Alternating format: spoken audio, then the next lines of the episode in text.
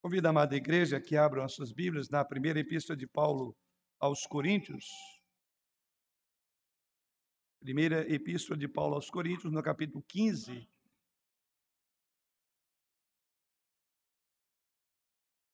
Nós vamos proceder à leitura a partir do versículo de número 12. Primeira epístola de Paulo aos Coríntios, capítulo 15, a partir do versículo 12.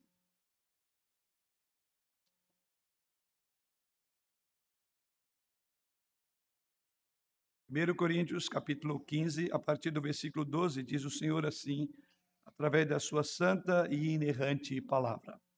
Ora, se é corrente pregar-se que Cristo ressuscitou dentre os mortos, como, pois, afirmam alguns de vós que não há ressurreição de mortos?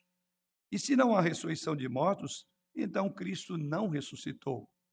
E se Cristo não ressuscitou, é vã a nossa pregação, é vã a vossa fé.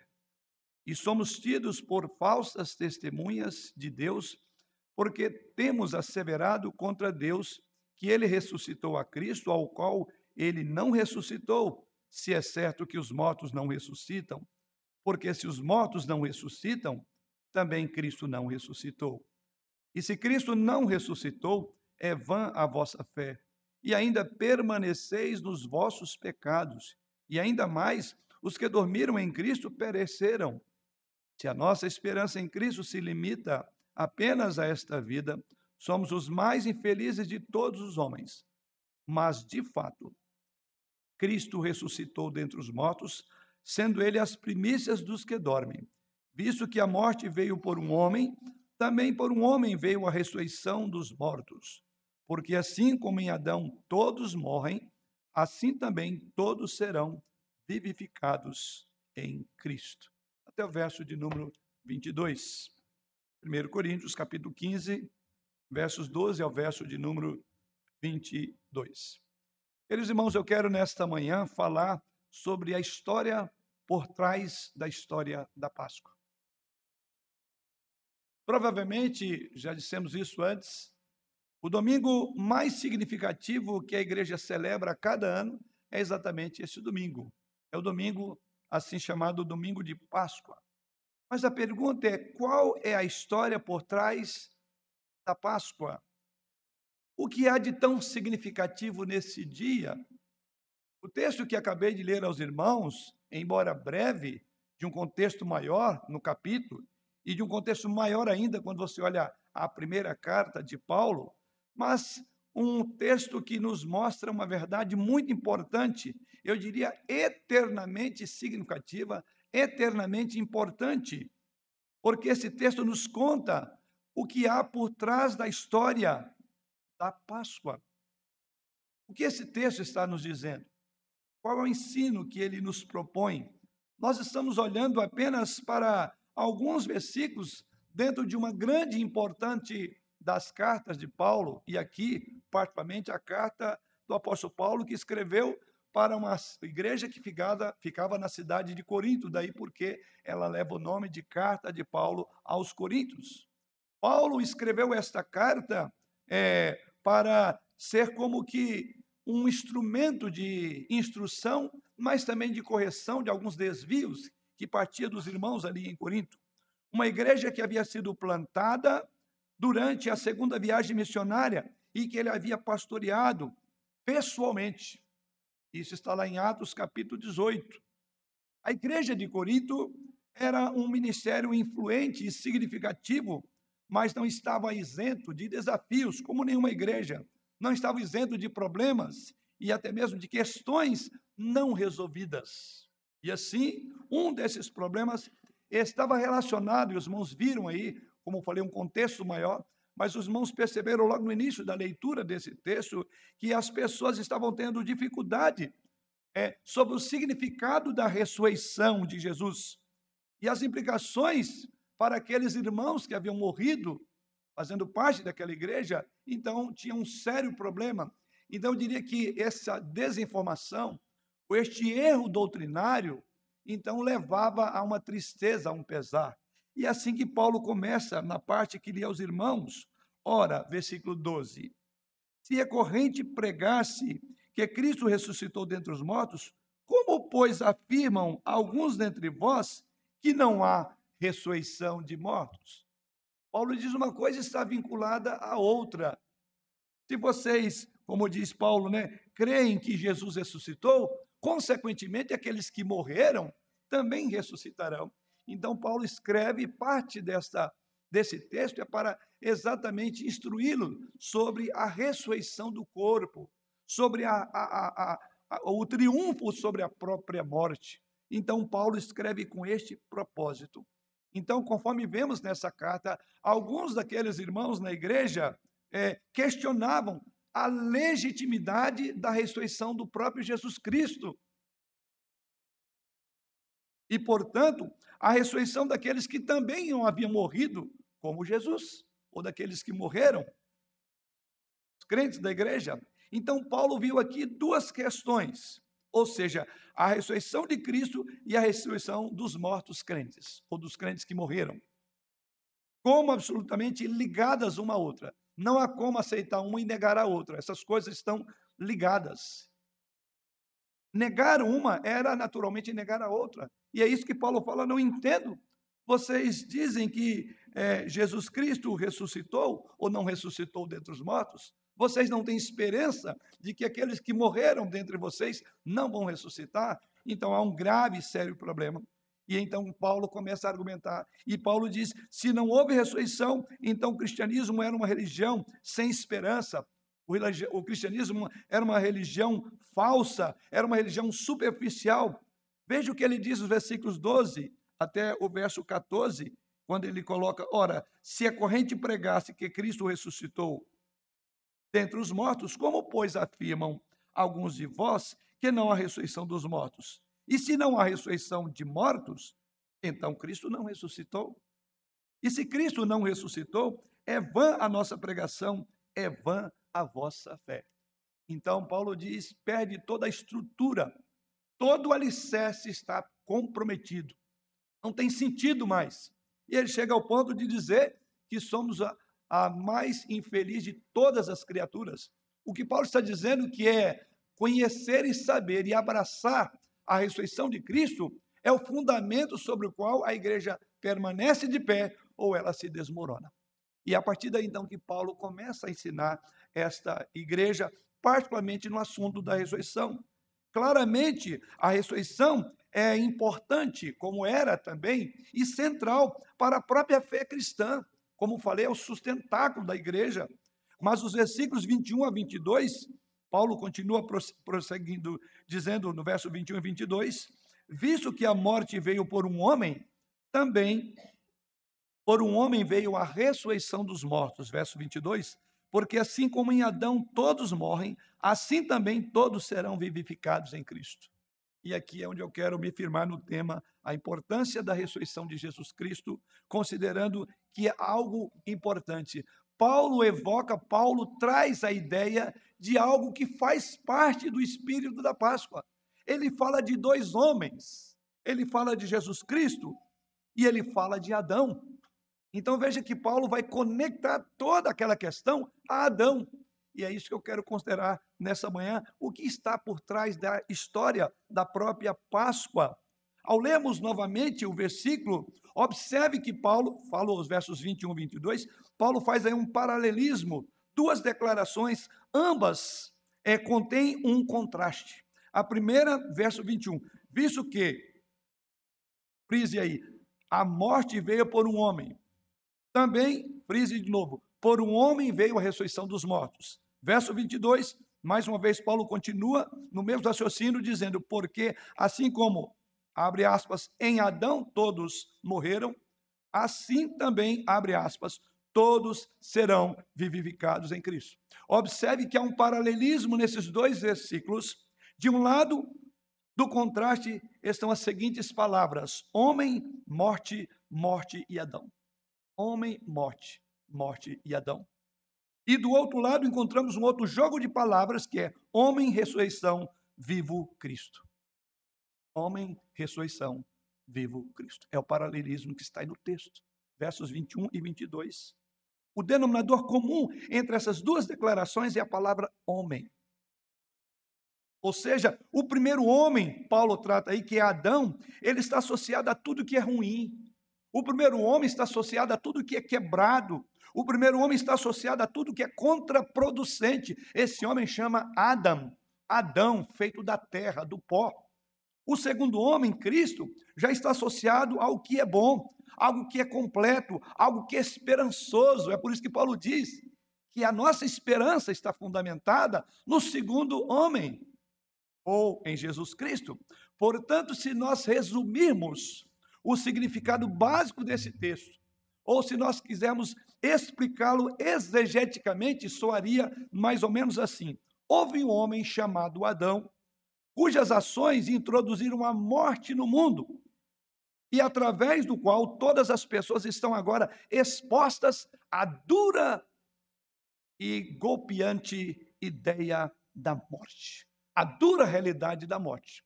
E assim Paulo prossegue dizendo: Mas houve outro homem chamado Jesus, cujas ações criaram uma maneira de superar aquela bagunça que o primeiro Adão gerou. Um modo de vida e ressurreição. Essa é a mensagem abrangente do texto que temos diante de nós. Dois homens, dois caminhos. A história por trás da história da Páscoa.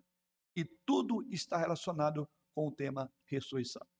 Tudo está relacionado com o tema dessa manhã, Vamos então entender isso como que Paulo aborda e trata esse assunto. A primeira coisa, do que se trata a ressurreição?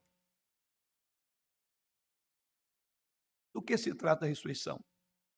A ressurreição de Jesus Cristo, amados, é uma parte central, grave aí, do plano de missões ou da missão de Deus.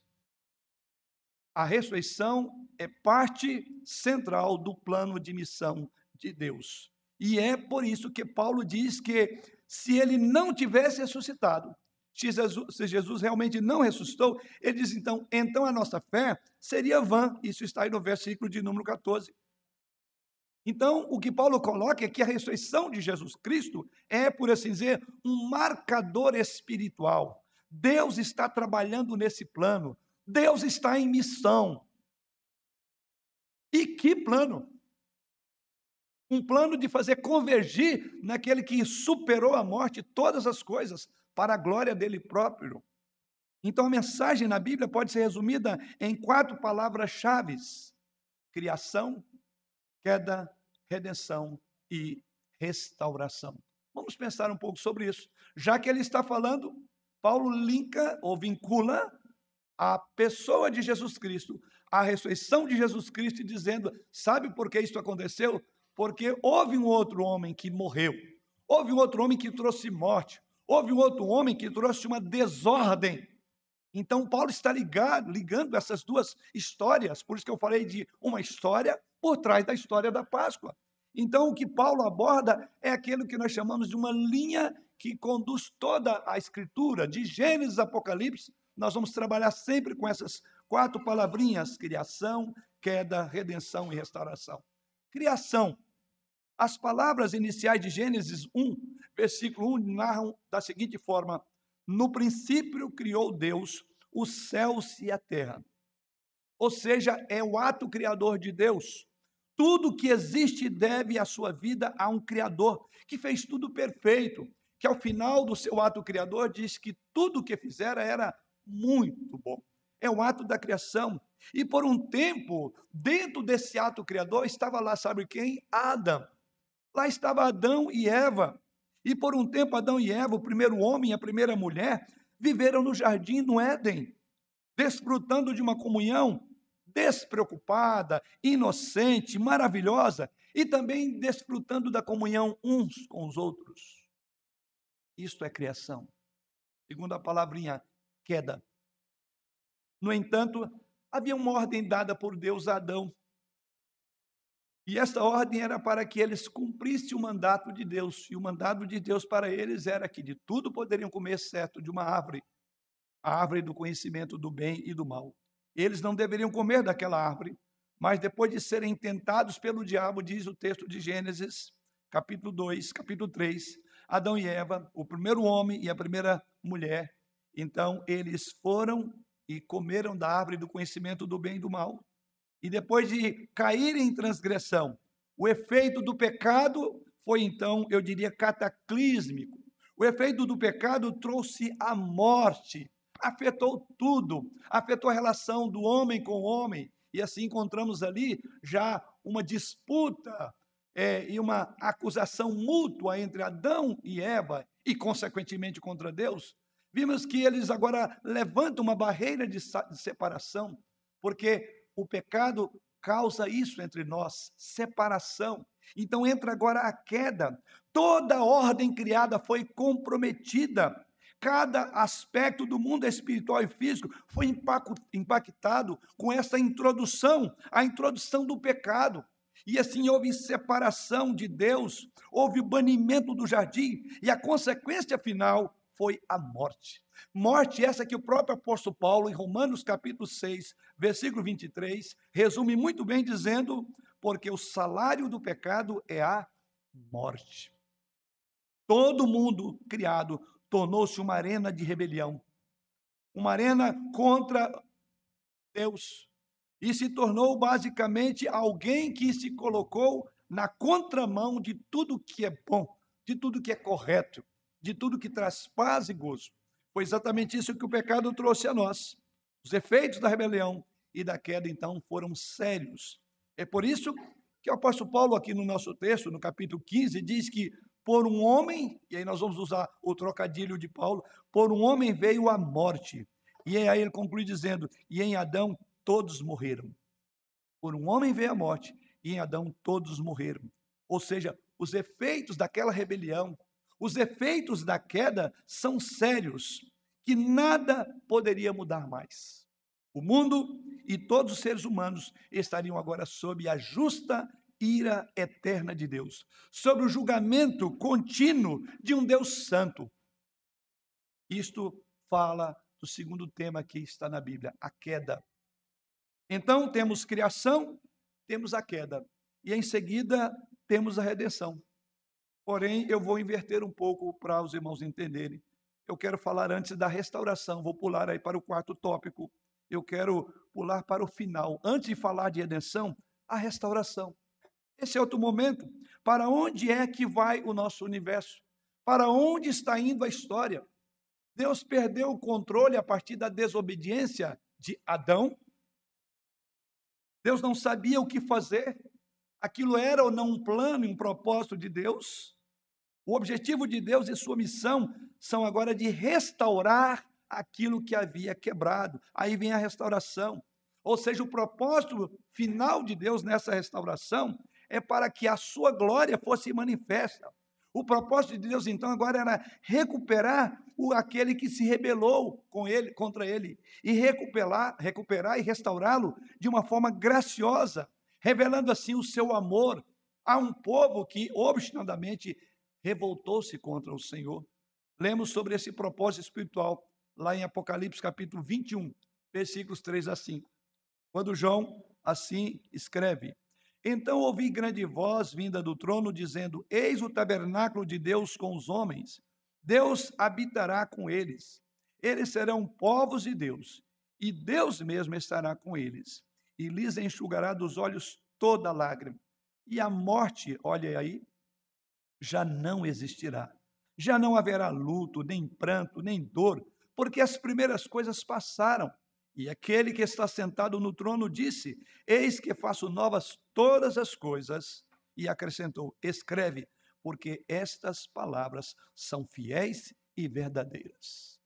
Em outras palavras, o que lemos é isso equivale a um retorno ao Éden. É a restauração de um mundo que foi quebrado, de um mundo que foi manchado pelo pecado de Adão e Eva. Deus está, então, como já afirmei e volto a colocar, Deus está em uma missão de restauração. É disso que trata toda a Bíblia. É a história da restauração. Mas a restauração não acontece simplesmente porque Deus quer que seja restaurado. Ela vem através, agora eu passo para o terceiro tópico que foi aí, que é a redenção. como é que Deus restaura? É a partir da redenção. E é isso que diz o nosso texto dessa manhã. Vamos então voltar ao texto de 1 Coríntios, capítulo 15, se é que você já folheou aí as suas as páginas da sua Bíblia. Quando você volta para esse texto comigo aí, querido, você vai se lembrar de que ele destacou um contraste entre o problema gerado por Adão, o problema que Adão criou e a solução que veio por meio de Cristo. E no nosso texto, Paulo diz assim que Adão, ele trouxe a morte, ao passo que Cristo trouxe a vida. Se o objetivo de Deus é a restauração do seu povo neste mundo, então o meio pelo qual ele alcança isso é por meio do seu filho. Então há uma necessidade. E essa necessidade só Jesus pode cumprir, porque é o único que triunfou sobre aquilo que destruiu a raça humana, sobre aquilo que fragmentou, sobre aquilo que trouxe dor e morte. Jesus Cristo. Então, visto que Deus é santo, todo pecado então deveria ser punido e deve ser punido. Não punir o pecado em todos os níveis seria uma violação da justiça santa que está implícita no que Deus faz e revela quem Ele é. Deus não poderia simplesmente fazer de conta que não sabe do nosso, do nosso pecado. Um juiz seria severamente criticado e caçado se ele continuamente concedesse indultos após indultos àqueles que violassem a lei. Ele não pode fazer isso, sob pena de ser questionado a sua justiça. Aliás, eu creio que falar disso hoje é quase que um lugar comum. É o que hoje tem levantado uma série de indignações quando o juiz deixa de cumprir o seu papel, de ser o cumpridor, de ser o guardião da lei. É exatamente isso que nós vemos aqui. Assim também Deus não pode fingir que o pecado não existe. Deus está em missão para restauração. E a restauração implica em redenção, porque ele não pode ignorar que a sua lei foi violada. A rebelião deve ser tratada. A rebelião deve ser punida. A rebelião deve ser expiada. É o nosso texto. É a expiação por meio do sangue precioso de Cristo. É aqui onde nós encontramos o que a Bíblia chama de boas novas. Ou seja, as boas novas são centrais, queridos, porque é a história da Páscoa fala da boa nova. A história da redenção do Senhor, Deus de um povo, não teria significado se ficasse apenas no nascimento, na obediência e na vida de Jesus Cristo, e até mesmo na sua morte, se ele não ressuscitasse. O objetivo de Deus, lembre, é de restaurar a sua criação, especialmente o seu povo, e Jesus, o nosso Cordeiro Pascal, como, como Paulo chama aqui, e Jesus Cristo é aquele que pode ser justo e justificador. Jesus Cristo é o meio pelo qual Deus pode servir às exigências da sua justiça e perdoar pecados.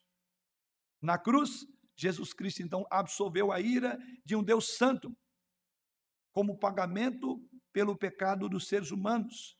Jesus tomou sobre si as nossas dores, como diz o profeta Isaías. Jesus tomou o nosso lugar voltando para o contexto do que Paulo diz nessa carta aos Coríntios, o segundo homem, Jesus, experimentou a penalidade da rebelião do primeiro homem Adão. Em Adão, rebelamos-nos e morremos. Em Cristo, obedecemos e ressuscitamos.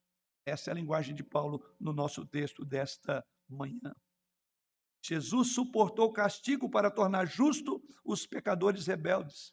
Foi por causa do nosso pecado é que ele tomou sobre si o castigo de Deus. É por causa então da morte de Jesus Cristo, diz o apóstolo Paulo aí no versículo 21, que aquele que não conheceu o pecado, diz o apóstolo, ele o fez pecado por nós, para que nele fôssemos feitos a justiça de Deus. Que coisa maravilhosa esse texto. Veja, aquele que não conheceu o pecado, Jesus Cristo. Ele o fez pecado por nós, para que nele fôssemos feitos justiça de Deus. E por isso, então, que ele pode ser justo, diz o apóstolo, e ao mesmo tempo justificador de todo aquele que crê no Senhor Jesus Cristo. Então, a morte de Jesus Cristo torna-se daqueles que creem nele. Essa troca divina é maravilhosa, ou seja, a morte de Cristo é trocada, por assim dizer, pelo meu pecado. E a justiça de Cristo é trocada pela minha rebelião. É o que torna o Evangelho boas novas. Deus assumiu a sua morte para dar a você e a mim a sua vida. Deus levou a sua transgressão para conceder a você perdão. Isso tudo está na mensagem da Páscoa. Criação, queda, redenção e restauração. Essa é a missão e é o propósito de Deus em toda a Escritura. É disso que trata um enredo e toda a mensagem das Escrituras sagradas. A redenção por meio de Jesus Cristo tornou possível a reconciliação com Deus Santo. Aliás, Paulo, o apóstolo João, lá em João capítulo 1, versículo 12, diz assim: Mas a todos quanto receberam, deu-lhes o poder de serem feitos filhos de Deus, a saber, aos que creem no seu nome. Em outras palavras, a redenção por meio de Jesus Cristo então tornou possível reverter a maldição do pecado. Mas esta boa notícia não é apenas sobre a morte de Jesus Cristo, porque ele morreu a morte que deveria a todos nós. A boa nova é que também a sua ressurreição mostra o quanto que ele foi vencedor que o propósito para o qual ele foi enviado, de fato, se cumpriu na sua ressurreição. Não era suficiente para Deus Jesus apenas, é que eu posso usar o termo apenas, Jesus morrer. Isso não era suficiente. A redenção não seria completa. A restauração, que é um Deus em missão restaurando o mundo, seria um sonho se ele não tivesse ressuscitado dos mortos. Sua ressurreição, então, é uma parte vital dessa história de redenção. Na verdade, é o momento em que tudo mudou. É quando ele ressuscitou. E aqui caminhamos para o último tópico da nossa mensagem esta manhã. Tendo todo esse contexto por trás do que está aqui, a ressurreição então mudou tudo. Como então a ressurreição mudou tudo? A ressurreição de Jesus Cristo, ela é central para aquele plano, aquele propósito de um Deus que está em missão. A ressurreição de Jesus Cristo, ela é central para a redenção, porque a história bíblica da redenção não trata apenas de melhorar as coisas, mas de resgatar pessoas de um mundo caído. Esse é o plano, esse é o propósito de Deus. É a reconstrução da criação, tendo lidado com o mal que está distorcendo o mundo. É isso que Deus está fazendo. Esse é o projeto de um Deus missionário. Então, a ressurreição de Jesus Cristo, podemos dizer que ela é redentora. A ressurreição de Cristo, ela é restauradora e ela é revolucionária, porque ela mudou tudo. E essa mensagem que encontramos aqui em 1 Coríntios, no capítulo 15, na verdade, nós vemos como que a ressurreição mudou tudo. E eu quero destacar aqui como ela fez isso. Primeiramente, ela confirmou a divindade de Jesus Cristo. A ressurreição, ela confirmou a divindade de Jesus Cristo. A ressurreição de Jesus ela é tão importante e tão central para a redenção, porque ela vai falar do modo que Deus tratou do pecado e venceu ele. E a primeira coisa que nós olhamos é exatamente isso: é uma vindicação. Ele sempre disse ser Deus e sempre foi questionado pelos próprios judaizantes. Questionavam o seu poder, questionavam a sua sabedoria, até mesmo o seu modo de vida, e diziam que ele não era Deus. Aliás, uma das acusações contra Cristo era de que ele se arvorava dizendo ser Deus. Então, se Jesus Cristo não ressuscitasse, a sua divindade estaria completamente comprometida. Mas Jesus ressuscitou, então confirmou a divindade de Jesus Cristo. Antes de Jesus Cristo, havia muitas outras pessoas que afirmavam ser o Messias, que afirmavam ser o Filho de Deus. No entanto, tanto governantes como governos sempre venceram esses opositores ou esses mentirosos, porque no final só tinha uma maneira de revelar se eram falsos ou não. Ou seja, é através da morte, que era imposta. Era uma condenação. Jesus afirma ser o filho de Deus, afirmava isso em todo o seu ministério.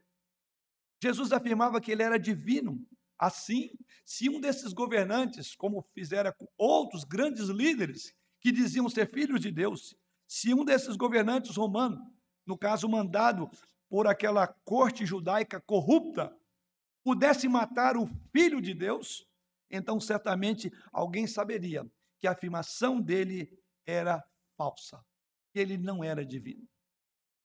Mas foi exatamente num processo que houve duas lideranças, o governo romano e as autoridades judaicas corruptas, foi nesse processo que colocaram, digamos, mais um no banco dos réus. E imaginariam que seria como outro qualquer.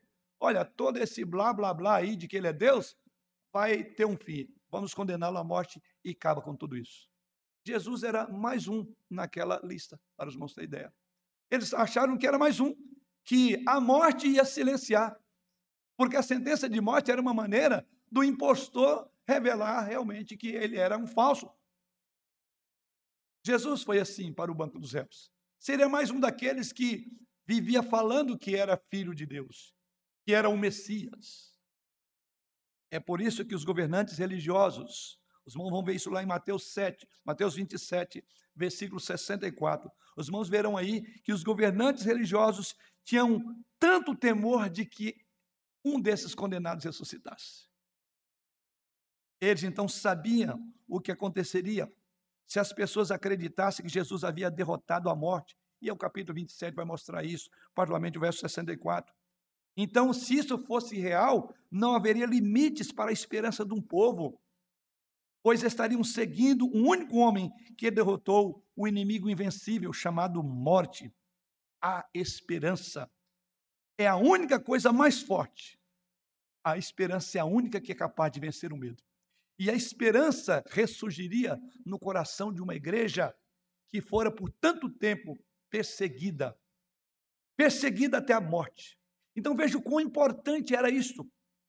A afirmação da divindade de Jesus Cristo, por meio da ressurreição, então, irmãos, tornou-se a motivação final para os seguidores de Jesus Cristo e causou grande medo no coração daqueles que o mataram. Tanto é que em Atos, capítulo 2, há um sermão duro de Pedro, e veja o que ele diz nos versos 32 a 36. Para uns, para alguns trouxe esperança, para outros pavor e medo, para aqueles que queriam silenciar Jesus Cristo, achando que a morte haveria de detê-los. Veja o que Pedro coloca. A estes, a partir do verso 32, Deus ressuscitou, do que todos nós somos testemunhas. A este Jesus, desculpe, Deus ressuscitou, do que todos nós somos testemunhas. Exaltado, pois, a destra de Deus, tendo recebido do Pai a promessa do Espírito Santo, derramou isto que vedes e ouvis. Porque Davi não subiu ao céu, mas ele mesmo declara: Disse o Senhor ao meu Senhor: Assenta-te à minha direita, até que eu ponha os inimigos, os teus inimigos, por estrado dos teus pés. Esteja absolutamente certa, pois toda a casa de Israel de que este Jesus, que vós crucificaste, Deus fez Senhor e Cristo. Aqui os algozes de Jesus, da cruz de Cristo, do cristianismo, tinham que silenciar. Você entende então por que, que eles colocaram, pediram o governo romano para proteger a sepultura? Porque poderia alguém dizer, ah, ele ressuscitou, quando na verdade tirou o corpo dele de lá, para depois sair falando uma mentira. Mas na sua maravilhosa providência divina, Deus falou: Eu quero que tenham guardas para ver o que vai acontecer. Esses mesmos guardas que era para evitar que Jesus Cristo fosse tido por um embusteiro, na verdade, eles serão testemunhas de que ele ressuscitou. Não foi isso que aconteceu? Soldados estavam lá. Mas porque havia uma preocupação então, com a ressurreição de Jesus Cristo, ela confirmou que verdadeiramente ele era filho de Deus. Mas há uma segunda fato que a ressurreição mudou, ou seja, afirmou a suficiência da morte na cruz. Que a cruz é suficiente. Que a cruz é a última palavra de Deus. Segundo, a ressurreição afirmou que a morte de Jesus Cristo funcionou. O túmulo vazio confirma a sua morte ou que a sua morte foi aceitável a Deus. Isso é muito importante. O túmulo vazio prova de que Deus recebeu. Lembra na sua palavra, a palavra de Jesus Cristo, ele disse que o Espírito Santo só viria depois que ele fosse recebido. E hoje o Espírito Santo na igreja é mais um documento, por assim dizer, é uma prova que temos em nós de que a obra de Jesus Cristo, que de fato o túmulo está vazio. Deus não mandaria o Espírito Santo para fazer uma obra para colocar no nosso coração um Cristo morto. E é isso que exatamente acontece. Ele diz: enquanto eu não for, o Espírito não virá. Então nós temos aí uma outra evidência de uma das pessoas da Trindade de que Jesus ressuscitou, porque o Espírito Santo, o Espírito Santo veio, o Espírito Santo habita em nosso coração. Ele é que nos convence do pecado, da justiça e do juízo. Sim, mas a ressurreição faz uma declaração clara de que a sua morte era parte do plano de Deus para restaurar, lembra lá a palavrinha, por meio da justificação, ou seja, tornar pessoas justas. O apóstolo Paulo disse que Jesus Cristo, isso em Romanos 4, verso 24 e 25, Paulo faz a seguinte afirmação: ele diz que Jesus Cristo foi entregue por causa das nossas transgressões, e olha ao que está ligado à ressurreição de Jesus, e ressuscitou por causa da nossa justificação. Foi entregue por causa do nosso pecado, das nossas transgressões. E ele ressuscitou por causa da nossa justificação. É a nossa justificação.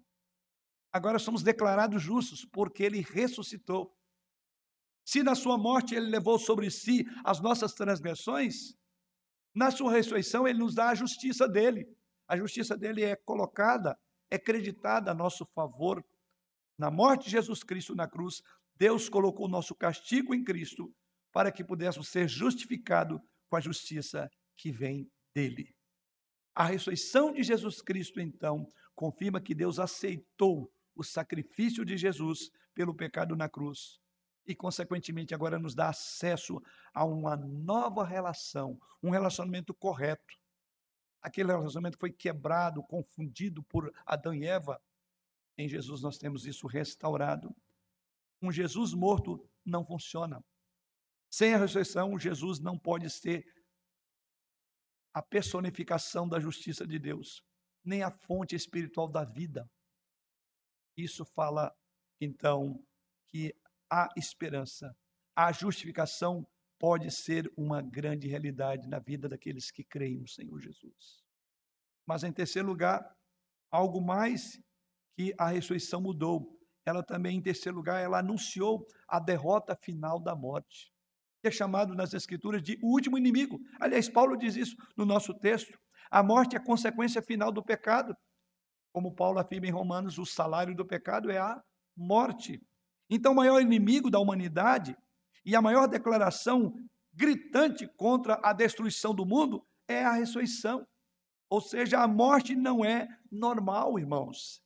Ela é uma aberração da pior espécie provocada por causa da penalidade do pecado. Mas a beleza da restauração vindoura é o que ouvimos em Apocalipse 21, verso 4. Quando Paulo diz, quando João diz assim, falando de Deus, que ele enxugará dos seus olhos toda lágrima e não haverá mais morte. É promessa do Senhor enxugar as nossas lágrimas, porque não haverá mais morte a ressurreição de Jesus Cristo anunciou que a derrota da morte começou. Essa é a grande verdade. A morte é um inimigo derrotado por causa da ressurreição de Jesus Cristo. Ela é aquilo que Paulo diz no mesmo capítulo 15, aí, versículo 56. Paulo diz que o último inimigo a ser destruído. O último inimigo a ser destruído é exatamente a morte. E Jesus Cristo destruiu o nosso último inimigo. ela não terá poder para manter os nossos corpos na sepultura, os nossos queridos que já se foram. Porque Cristo ressuscitou, triunfou da morte. Em quarto lugar, ela também modelou a vida eterna para aqueles que estão em Cristo. Ou seja, enquanto Jesus Cristo andava entre nós na terra, num corpo ressuscitado e glorificado, isso ele ficou por 40 dias. Então, naquele período, ele então modelou o que é o futuro para os que estão em Cristo, como diz as Escrituras. Em outras palavras, o que exatamente aconteceu com ele é o que acontecerá com todos aqueles que depositam a sua fé, que depositam a sua confiança nele. Isso é o que Paulo quer dizer no mesmo capítulo, no versículo 22, quando ele diz aí, quando diz: Em Cristo todos serão vivificados. Ou seja, o seu corpo ressuscitado é um cumprimento de que há uma nova vida ressurge da própria morte, assim como o corpo de Jesus Cristo, e por isso Paulo diz que ele é a primícia dos que dormem. Então a ressurreição, ela também fala do que tem por vir. O que vem depois. É por isso que a Bíblia se refere à ressurreição de Cristo como sendo as primícias. Diz que Jesus Cristo, no nosso texto aí, que ele é, verso de número 20, sendo ele as primícias dos que dormem. Você já pensou sobre isso? Na Bíblia, a palavra primícia significa os primeiros frutos da colheita. Então, os primeiros frutos da colheita marcavam o que viria a seguir. Era o ponto inicial. E da mesma forma, Paulo usa essa palavra e dizer que Jesus Cristo é a primícia dos que dormem. Em outras palavras, ele é o prenúncio de outras ressurreições que estão por vir. Não é isso que começou o nosso texto? Que eles questionavam que não havia morte, que não havia ressurreição. E diz, mas ele é a primícia. Por fim, criou também um cumprimento parcial agora. Finalmente, há um sentido espiritual para tudo isso na ressurreição de Jesus.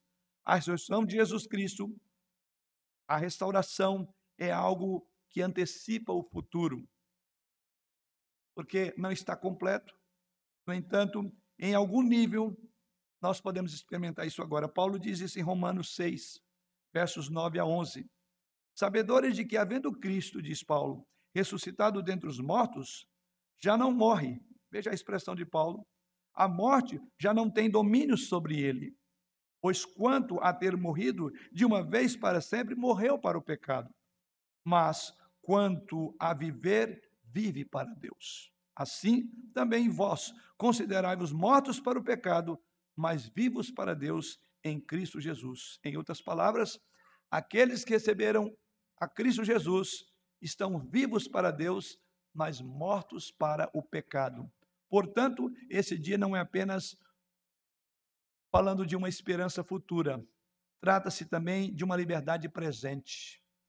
Como a morte é um processo da escravidão, Paulo diz que aqueles que estão vivificados em Cristo estão mortos para o pecado e por isso que o pecado não terá mais domínio sobre nós.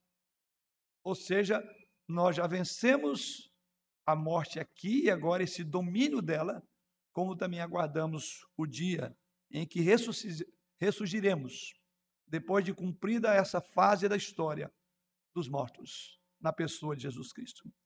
Você vê então, querido, quão revolucionária é a ressurreição de Jesus Cristo. Você consegue enxergar como que isso se encaixa num plano maior de Deus? Na Páscoa, Deus está tratando sobre aquilo que o primeiro Adão estragou. Ele trouxe a morte. Mas Jesus Cristo, conhecido também, o chamado de segundo Adão, por meio dele é que foi restaurado. Você vê a beleza do que um Deus gracioso, santo fez aqui, fez em sua vida, para concluir. Em Adão ou em Cristo? Em qual desses você está?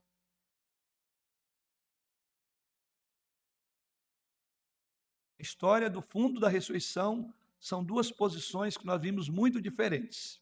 Na verdade, existe apenas dois grupos das pessoas. E eu quero crer que diante de nós podemos ter aqui representantes dos dois grupos: aqueles em Adão e aqueles em Cristo.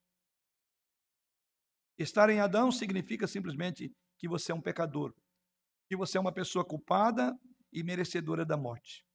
Cada pessoa no planeta começa aqui. Começa sendo representada aqui, em Adão. Mas a boa notícia da Páscoa, a notícia revolucionária, como disse no início, é que Jesus Cristo tornou possível a restauração e o perdão e a vida eterna. Porque é por meio dele que somos resgatados do pecado e da morte.